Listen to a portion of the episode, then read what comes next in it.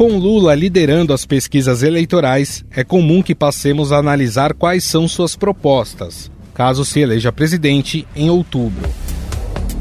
Algumas indicações já foram dadas e têm causado discussões acaloradas entre especialistas, principalmente na área econômica.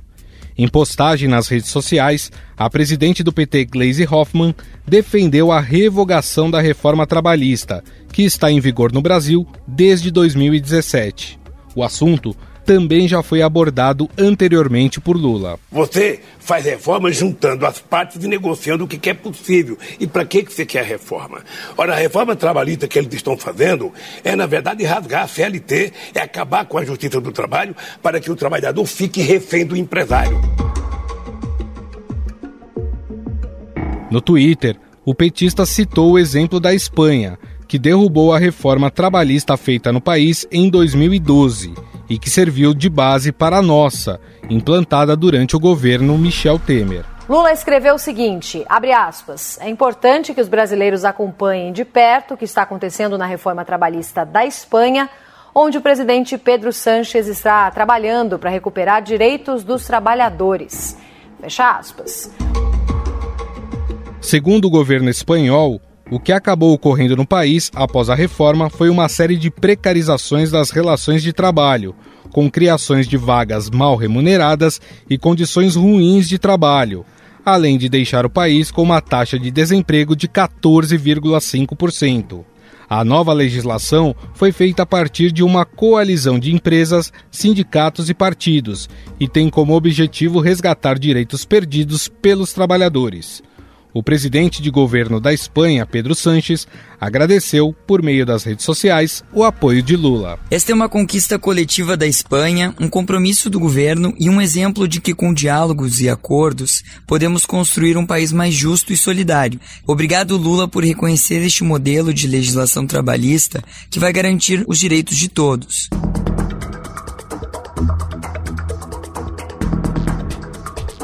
A discussão provocou reações contrárias. O deputado licenciado Rodrigo Maia, que presidiu a Câmara dos Deputados durante a votação da reforma trabalhista, avaliou que o ponto que gera esse interesse de rever a medida está na discussão sobre a volta de financiamento dos sindicatos que historicamente formam a base de apoio do PT. Na reforma trabalhista, vamos dizer, na modernização das leis do trabalho, é, nós a, apenas modificamos leis, não, não, modificamos a Constituição. Então, os direitos fundamentais é, dos trabalhadores, ele foi garantido, foi mantido. O único tema que eu fui demandado nesse período foi a re recolocar a discussão sobre o financiamento dos sindicatos. E esse debate todo é muito mais o presidente Lula deixando o PT fazendo uma autoanálise, uma discussão.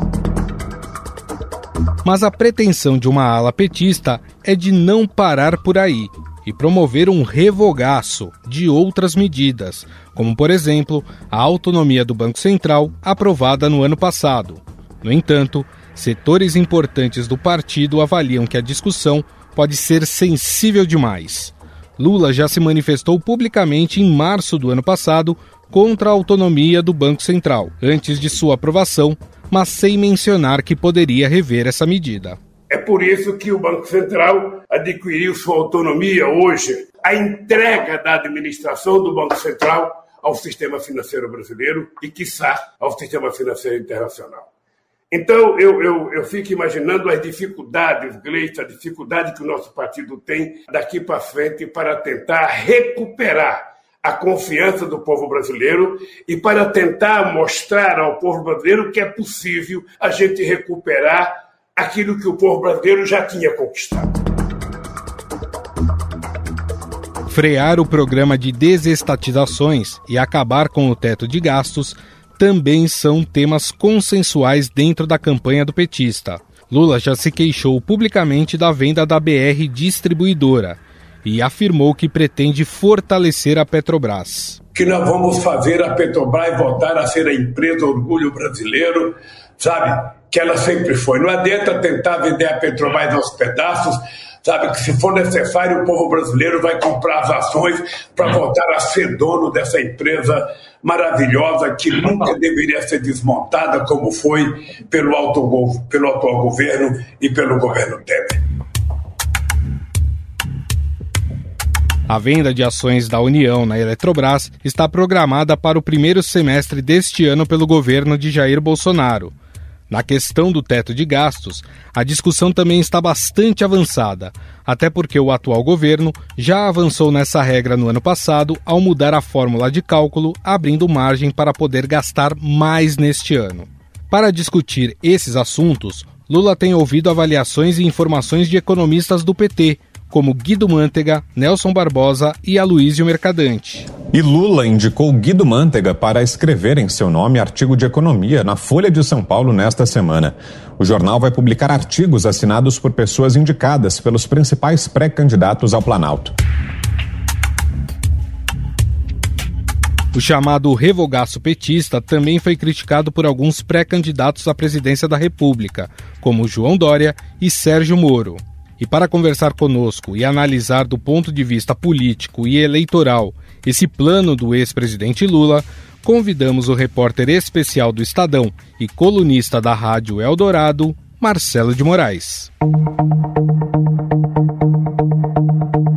Marcelo de Moraes, tudo bem, Marcelo? Salve, Gustavo. Prazer falar com você e com todo mundo que está acompanhando a nossa conversa aqui. Bom, Marcelo, eu estava falando agora, né, que o, o PT e o Lula já deram aí indícios de como pensam a economia num futuro governo, caso Lula vença as eleições em outubro, né?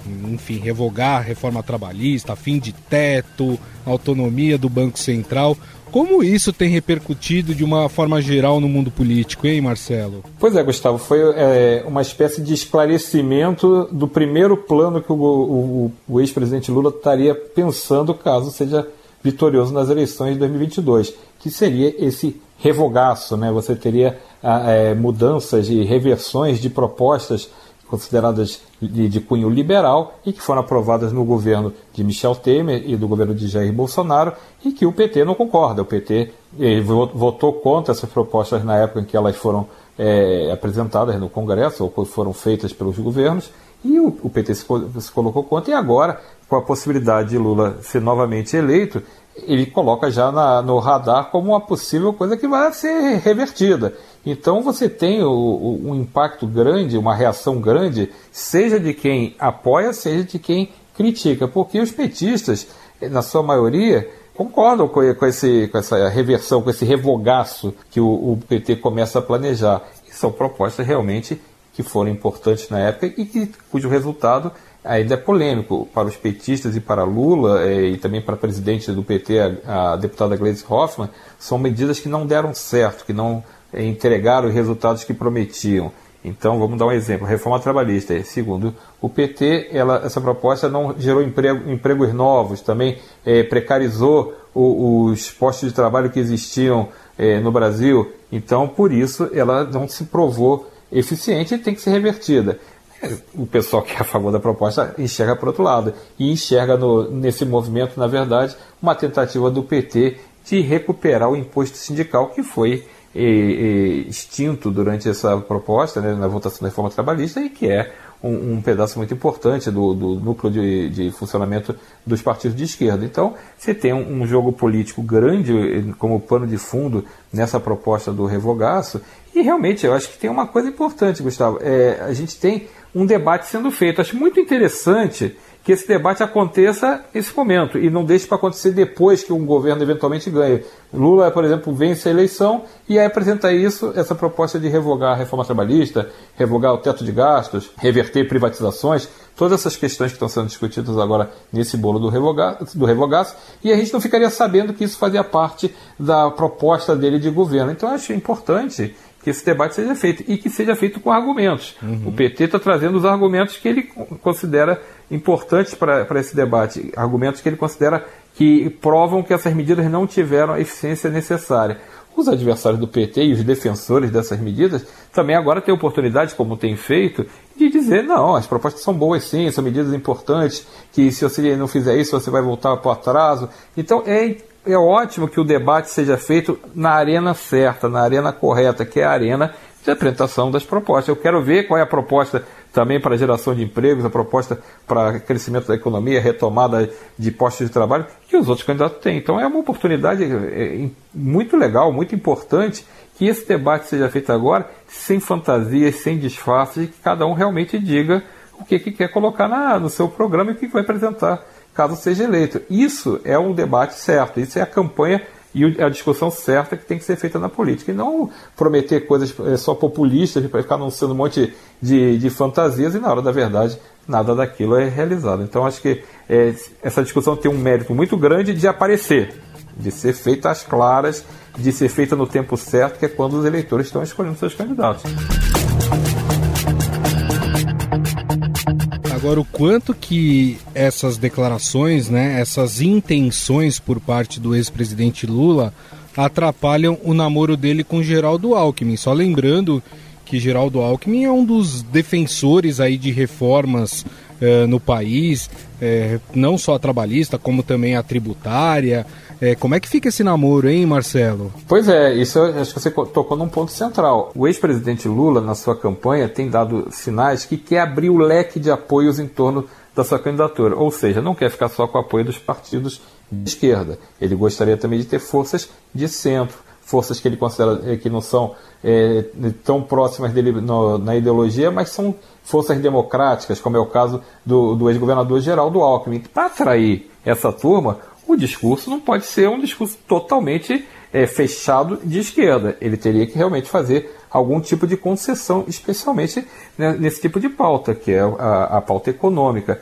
Geraldo Alckmin, como você disse, Gustavo, deu a sinalização de que não gostou da conversa porque ele é realmente um, um, defensor de propostas liberais, tem calcado suas plataformas, seja como candidato ao governo de São Paulo, onde ele foi eleito várias vezes, seja como candidato a presidente da República, onde ele disputou duas vezes e perdeu. Ele, inclusive, em 2006, um debate muito acirrado, justamente contra Lula na campanha presidencial, onde ele, eh, um dos debates centrais foi a crítica que Lula fez às privatizações e Geraldo Alckmin ficou, não conseguiu defender muito bem a proposta, mas defendia, era a favor da, das, do programa de privatizações. Então, é, é, um debate que já foi colocado, inclusive, na disputa política entre os dois.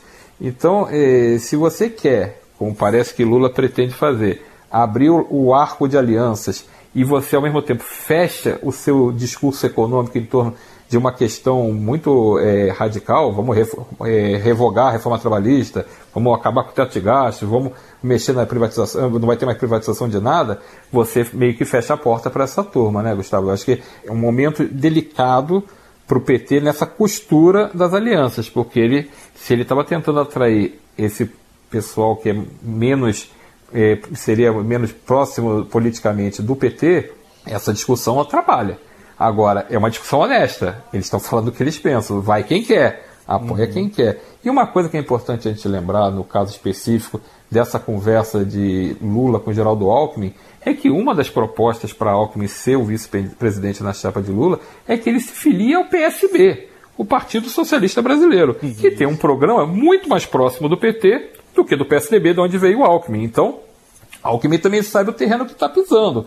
Se ele vai se filiar ao PSB e para apoiar uma candidatura do PT, ele não vai esperar que seja um programa liberal que vai ser apresentado pelo Lula. Ele tem que entender isso também. Agora, se ele se filiar a um outro partido, como também tem a discussão, ele foi convidado pelo Solidariedade, o Partido Verde também já ofereceu é, vaga para ele se ele quiser se filiar, são partidos que têm uma posição mais neutra, que seria mais é, alinhado com o que ele tem feito na vida é, política dele. Então seria mais confortável até para ele criticar essa posição. O que eu posso contar para você também, para quem está ouvindo a gente, Gustavo, é que tem um, um pouco de mal-estar político por conta de, dessa, desse debate ter saído, ter sido estampado antes da hora. Há quem diga dentro do PT que o Lula está com muita vantagem nas pesquisas para procurar é, um, um, um, tema tão espinhoso para esse momento da campanha. A campanha, na verdade, nem começou. Então, se a gente está em janeiro e já está se discutindo algo polêmico como essa, esse revogaço, você é, poderia deixar isso um pouco mais para frente, né? Em vez de fazer agora, esperava pelo, pelo menos os, as alianças meio que serem acertados, deixava um pouco mais a campanha andar, né? A pré-campanha andar, e aí sim colocaria é, essa discussão é, no centro das atenções. Mas assim, eu vou repetir o que eu acho. Acho que o PT está certo em colocar agora, porque campanha é para isso, campanha é para debater ideias. Se a ideia do PT é essa, se ele pretende fazer isso, maravilha, joga pro, pro, pro meio do, do jogo e vamos, vamos ver quem, quem tá com razão, quem prefere, quem não prefere. Acho saudável, acho democrático. Porque, Gustavo, o que não dá para a gente esquecer é que a gente está vivendo um momento de economia muito é, complicado. O Brasil está com muita dificuldade de fazer retomada do crescimento. A inflação dando números assustadores na casa dos dois dígitos. A gente tem um alto índice de desemprego. Então, a pauta da economia ela é central, ela precisa uhum. ser central no debate da campanha de 2022. Se vai ser com revogaço, se vai ser sem revogaço, isso é um detalhe. Isso faz parte da discussão da economia. O que a gente precisa é ter a discussão quem vai fazer o que para tirar o Brasil da situação em que ele se encontra nesse momento, que é uma situação muito complicada. Então, eu acho que se vai discutir em janeiro, fevereiro, março, isso é, não faz diferença. O importante é você fazer a discussão e a discussão profunda. O PT colocou uma bola na mesa que talvez seja desconfortável para muita gente. Mas é uma discussão que é importante ser feita. Se o PT quer mudar lá na frente, é melhor que diga logo, e vai quem quer. Então, eu prefiro campanhas em que o debate se centra em discussões importantes do que a gente ficar discutindo depois temas laterais ou pauta de costumes, porque acaba sendo isso, né? Se você puxar na memória, Gustavo, é, as últimas campanhas, às vezes tem é, debates que são tão pequenos e que acabam ganhando importância só porque pegam uma polêmica nas redes sociais, porque alguém acha é contra, alguém é a favor, mas é uma coisa mais apaixonada, e a gente acaba não saindo do lugar porque a discussão de fundo que o Brasil precisa, que é que modelo que a gente quer para a economia, como é que a gente faz para reduzir a desigualdade social, como é que a gente faz para é, implementar a ciência, aumentar, a, melhorar a educação, a saúde, esses que são debates importantes acabam ficando meio de lado, esquecidos, por conta de todas esses, essas discussões paralelas que acabam não tendo tanta importância assim quanto discussões mais centrais. É, durante a sua análise, Marcelo, você falou da grande vantagem que hoje as pesquisas mostram para o ex-presidente Lula, né, em comparação ao atual presidente Jair Bolsonaro, mas a gente sabe que para ganhar uma eleição não adianta somente os votos da esquerda. Você precisa ali conquistar um pouco do público de centro, principalmente, para poder ali chegar no, na quantidade de votos desejada para que você consiga se eleger. E se a gente pudesse fazer aqui um escopo do, de como é o eleitor de centro, né? Um dos temas mais sensíveis para esse público é exatamente economia. Como você disse, na sua grande maioria, são liberais. Você acredita que a partir do momento em que o PT e o Lula é, divulgam como pensam a economia e começam a, a ver que há uma queda nas pesquisas, ou que talvez menos gente esteja disposta a votar no PT por causa disso, você acredita que o partido, a legenda, possa rever essa posição? Eu acho que a temperatura do debate vai dar para onde o PT vai caminhar nessa discussão. Se ficar comprovado que é um tema que desgasta a candidatura de Lula, eu não duvido que ele recue ou que pelo menos remodulem isso, né? dê uma modulada nesse, né, eh, nos termos, né? ah, não acaba com tudo, acaba só com esse pedaço, ah, isso aqui a gente não mexe. Vou dar um exemplo. Tem uma outra discussão que está dentro desse chamado revogaço e que não amadureceu ainda do PT, que é a reversão da autonomia do Banco Central. Isso foi aprovado e o, o presidente do Banco Central passou a ter um mandato de quatro anos independente, ele, ele muda, é, ele não vai mudar é, conforme a mudança do presidente da República. Então vamos dar um exemplo. Hoje o presidente é Bolsonaro e o presidente do Banco Central é o Roberto Campos Neto. Daqui a, é, quando acabar a eleição, e vamos dar outro exemplo, ganha Lula, o presidente do Banco Central continua sendo Roberto Campos Neto. Então ele, independentemente alinhado ao presidente da República, ele tem o mandato dele para tomar conta do Banco Central. O PT critica isso, acha que isso amarra as mãos do, do presidente que foi eleito. Mas é a regra do jogo. E o próprio PT acha que talvez não seja uma coisa que dê para mexer agora, que vale a pena mexer agora, que também tem prós e contras, que daqui a pouco também ele, o próximo presidente do Banco Central pode ser alinhado a eles e garantiria também para o próximo presidente uma outra, um outro tipo de relação. Então é, é um tema que o PT não teve coragem ainda suficiente para dizer, não, essa a gente vai bater o martelo, ainda não, não amadureceu isso, ainda não tem essa posição feita. Então eu acho que isso pode realmente acontecer com outros temas. A, a, essa moderação do debate acabe sendo feita por conta da reação da opinião pública. Muita gente pode não concordar com a revogaço da, da reforma trabalhista, da, do teto de gastos, e aí o PT pode até adaptar. Agora, em relação à disputa, eu acho que o, o, a questão do PT não tem tanto eleitorado de esquerda como hoje é, a, aparecem as pesquisas apoiando o Lula, mas também não tinha tanto eleitor de direita como apareceu em 2018 votando no Bolsonaro. Eu acho que o, o eleitor que escolheu o Bolsonaro e o eleitor que hoje está dando essa liderança para Lula nas pesquisas, ele não é necessariamente de esquerda nem era necessariamente de direita. Ele foi convencido pelas propostas. O Lula tem um recall muito grande, foi presidente duas uhum. vezes, ficou muito tempo no governo e tem também um desgaste muito grande que ele acumula. O antipetismo foi muito forte e ajudou sem dúvida a eleger Bolsonaro em 2018. Só que hoje nós temos um quadro diferente. O comportamento do presidente da República em relação a inúmeros é, setores, por exemplo, a economia, que está com muito problema, é uma conta que ele vai ter que certamente pagar na campanha. A questão da pandemia, certamente ele vai pagar na campanha. E outras coisas que ele mostrou que veio e foi comparado com governos anteriores, inclusive com o de Lula. E eu acho que Lula está liderando nas pesquisas com essa facilidade, não pelo voto da esquerda, mas pelo, por um voto que não está satisfeito com o atual governo e não enxerga em outros candidatos até agora uma resposta, uma alternativa melhor do que Lula tem apresentado. Porque como Lula tem um recall, as pessoas talvez comparem e lembrem como é que foi o governo do Lula em relação Sim. ao governo Bolsonaro. Isso acho que pega. Por isso essa, é, essa é, posição mais sólida de Lula hoje nas pesquisas, praticamente indicando uma possível vitória no primeiro turno. Eu acho que é muito cedo ainda para a gente saber isso, porque estamos só em janeiro, a eleição é em outubro, mas é uma indica, um indicativo de que o eleitorado estava mudando de novo de lado. E esse eleitorado não, não deixou de ser de direita em 2018 para ser esquerda em 2022. Na verdade, ele está fazendo um, um balanço, ele está comparando as propostas, comparando o que foi feito. O governo, em 2018, Jair Bolsonaro, quando concorreu, eu costumo dizer que ele concorreu no crédito. Agora, em 2022, ele vai concorrer no débito, é. porque agora o que ele fez está feito, não é mais promessa, ele já fez, ou não fez. Então, é, isso pesa nessa balança e certamente está pesando a favor do Lula, porque os outros candidatos, seja porque ainda não lançaram as campanhas direito, seja porque eles são, as campanhas não são tão boas assim, os candidatos não são tão bons assim, ainda não conseguiram ser uma alternativa viável. E o próprio presidente Jair Bolsonaro não está conseguindo dar respostas ainda suficientes para se contrapor é, e ser um adversário hoje forte para Lula. Até o momento ele conseguiria ali entrar no segundo turno meio ali se agarrando, né? A gente vê que o Lula, em várias pesquisas, o Lula ganharia já até no primeiro turno.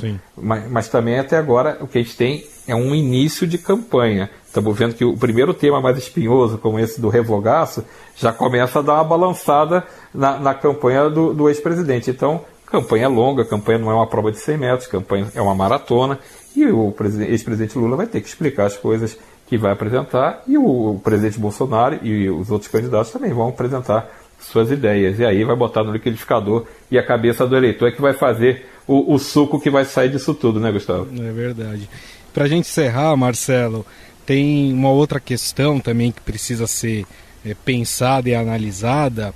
É, claro, o Lula ele está colocando ali o seu plano de governo, que ele pensa para o país, né? Isso para os eleitores fazerem a sua análise, né? E escolher ali os, o melhor candidato, aquele que pelo menos traga ali ideias parecidas com que o eleitor tenha. Mas todas essas medidas que estão sendo apresentadas, elas passam pelo Congresso Nacional. E a gente não sabe como é que vai ficar a composição do legislativo, né, Marcelo? Eu acho um ponto importantíssimo que você citou, Gustavo, porque conforme a, divisão parlamentar, né, a divisão de forças, a correlação de forças no Congresso, o próximo presidente não faz nada. Ele pode ter uma maioria muito pequena ou nem tem maioria. Jair Bolsonaro é a prova disso. Ele construiu um Congresso meio Frankenstein, né? Ele tinha uma bancada de 50 e poucos deputados que eram do partido dele, do PSL, alguns é, é, vieram rapidamente aderir ao poder, porque vão aderir a qualquer poder, e aí você teve que fazer uma composição. E ele demorou muito até conseguir fazer esse acordo com o Centrão, que hoje dá essa maioria para ele na Câmara. No Senado, Bolsonaro não tem maioria. Bolsonaro não consegue, ele, ele consegue é, aprovar medidas de interesse do governo, mais ou menos quando é muito consenso, porque o, tudo que é mais polêmico no Senado nem avança, porque ele não tem essa maioria construída. E mesmo a maioria que ele construiu na Câmara é baseada num toma lá da cá com o Centrão. Daí o orçamento secreto que prova como a relação de liberação de recursos, como a nomeação de cargos tem sido importante para que Bolsonaro tenha essa maioria garantida pelo Centrão dentro do Congresso. Abriu um monte de ministérios para esses partidos, para poder abrigar parlamentares e os principais políticos desses partidos dentro do governo, inclusive a Casa Civil. A Casa Civil hoje é, é, o titular é o senador Ciro Nogueira, que é o presidente nacional do PP. Que é um dos principais partidos do Centrão. Bolsonaro se filiou a um partido do Centrão, o PL, de Valdemar Costa Neto, condenado pelo mensalão.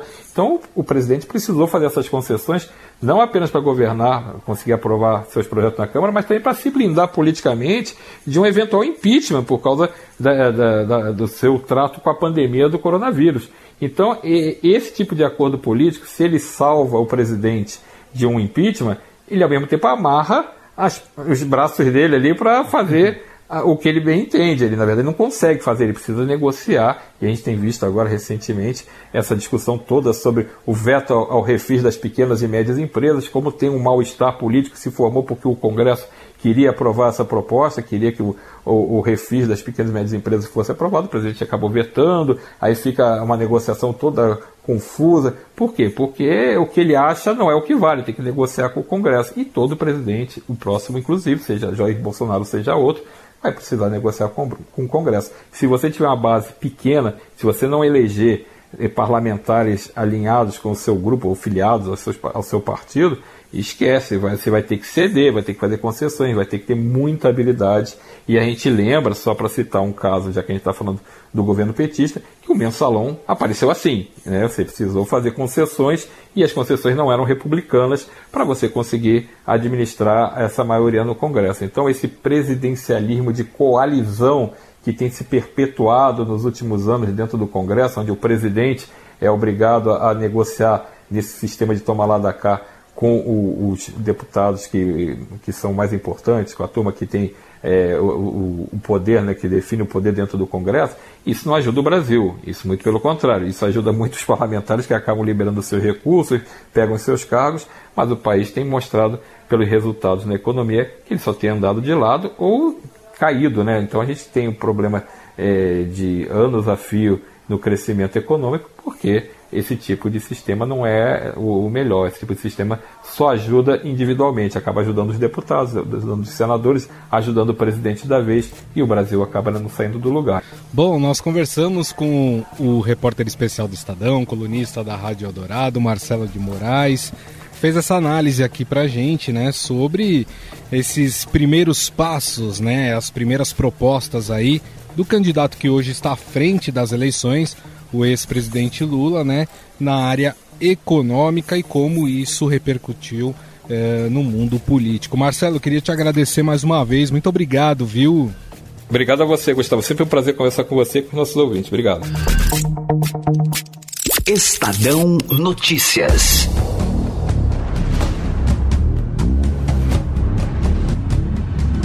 O Estado Notícias desta quinta-feira vai ficando por aqui. Contou com a apresentação minha, Gustavo Lopes. O roteiro, a produção e edição é de Jefferson Perleberg e Gabriela Forte. E a montagem é de Moacir Biasi. O editor do núcleo de áudio do Estadão é Emanuel Bonfim. Mande seu comentário e sugestão para o nosso e-mail podcast@estadão.com. Um abraço e até mais.